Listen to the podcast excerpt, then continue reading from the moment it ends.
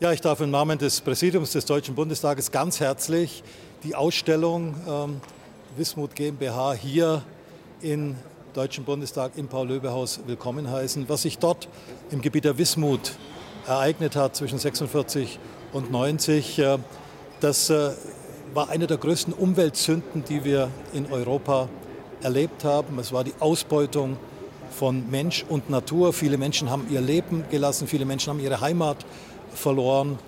Ähm, und es war eine für den materiellen Vorteil eine unverantwortliche Politik gegenüber Umwelt und zukünftigen Generationen. Und ich sage das deswegen, weil ich glaube, dass die Wismut GmbH genau die Antwort auf diese Situation zwischen 46 und 90 ist.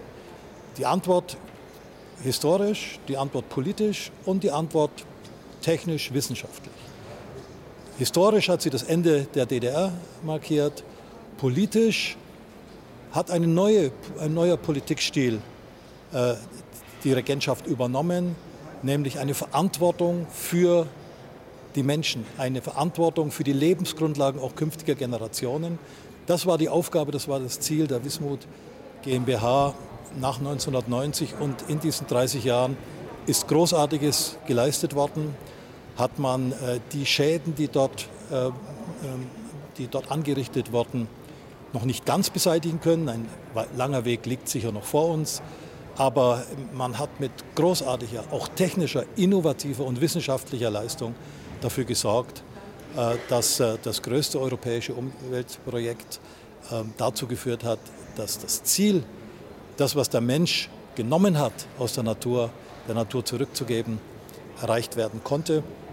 Und äh, ich wünsche allen, die daran beteiligt werden, auch für die weitere Arbeit alles Gute. Ich glaube, wir können dort auch sehen, was sich dort Neues entwickelt hat.